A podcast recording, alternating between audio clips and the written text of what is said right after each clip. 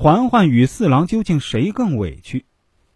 在西北，战功赫赫的年大将军可谓是战场上的及时雨，可一旦回到京城，则成了一颗脏了一池春水的老鼠屎。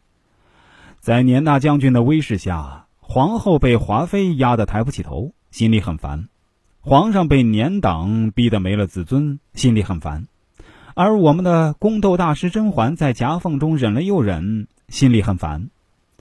一边是向往单纯美好爱情的小儿女姿态，一边是做皇上解语花和贤内助的大格局。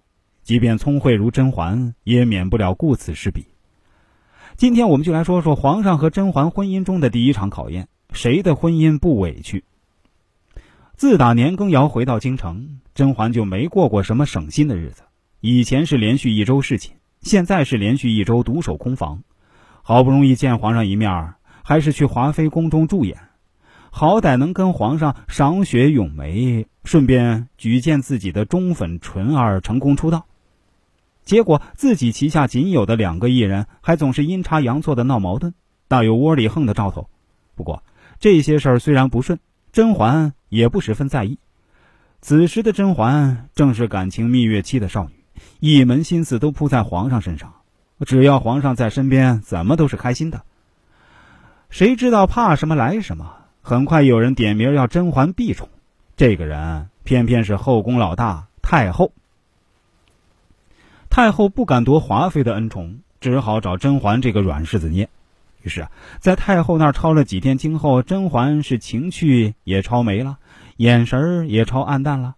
见了皇上，一个劲儿的把她往皇后宫里推。什么？我贤惠？我哪里是贤惠？明明是怕你妈黑我。正所谓福无双至，祸不单行。在这个节骨眼上，喜欢怼天怼地的富察贵人竟然有孕了。甄嬛虽不像眉庄一样求子心切，病急乱投医，但是想想自己当了一年多宠妃的肚子却毫无动静，而富察不过三五日就有了，心里不免落寞。皇上如今不但要侍寝华妃，要安抚皇后，还要关怀富察，自己能分到的爱恐怕寥寥无几了。正当甄嬛满心委屈之时，一场更大的灾难降临了。禁足中的梅姐姐不幸染上了失疫。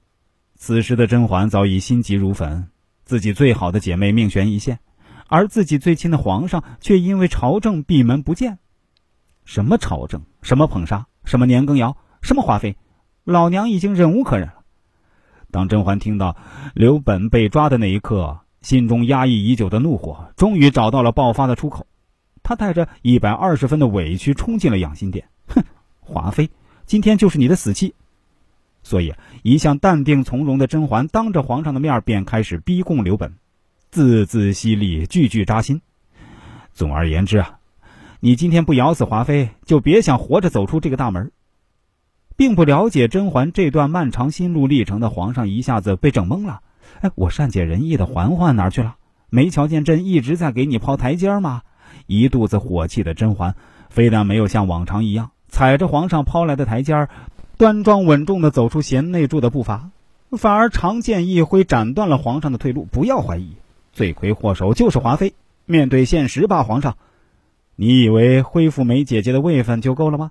当然不行。蒙蔽皇上的奸诈小人，怎么能不处置？皇上站在悬崖边啊，望着被甄嬛一剑斩断的台阶儿左右为难。犹犹豫豫，把最懂自己的苏菲叫了进来。苏菲呀，快救救朕吧！嬛嬛逼宫啊。好在苏菲还算机灵，get 到了朕的话外音。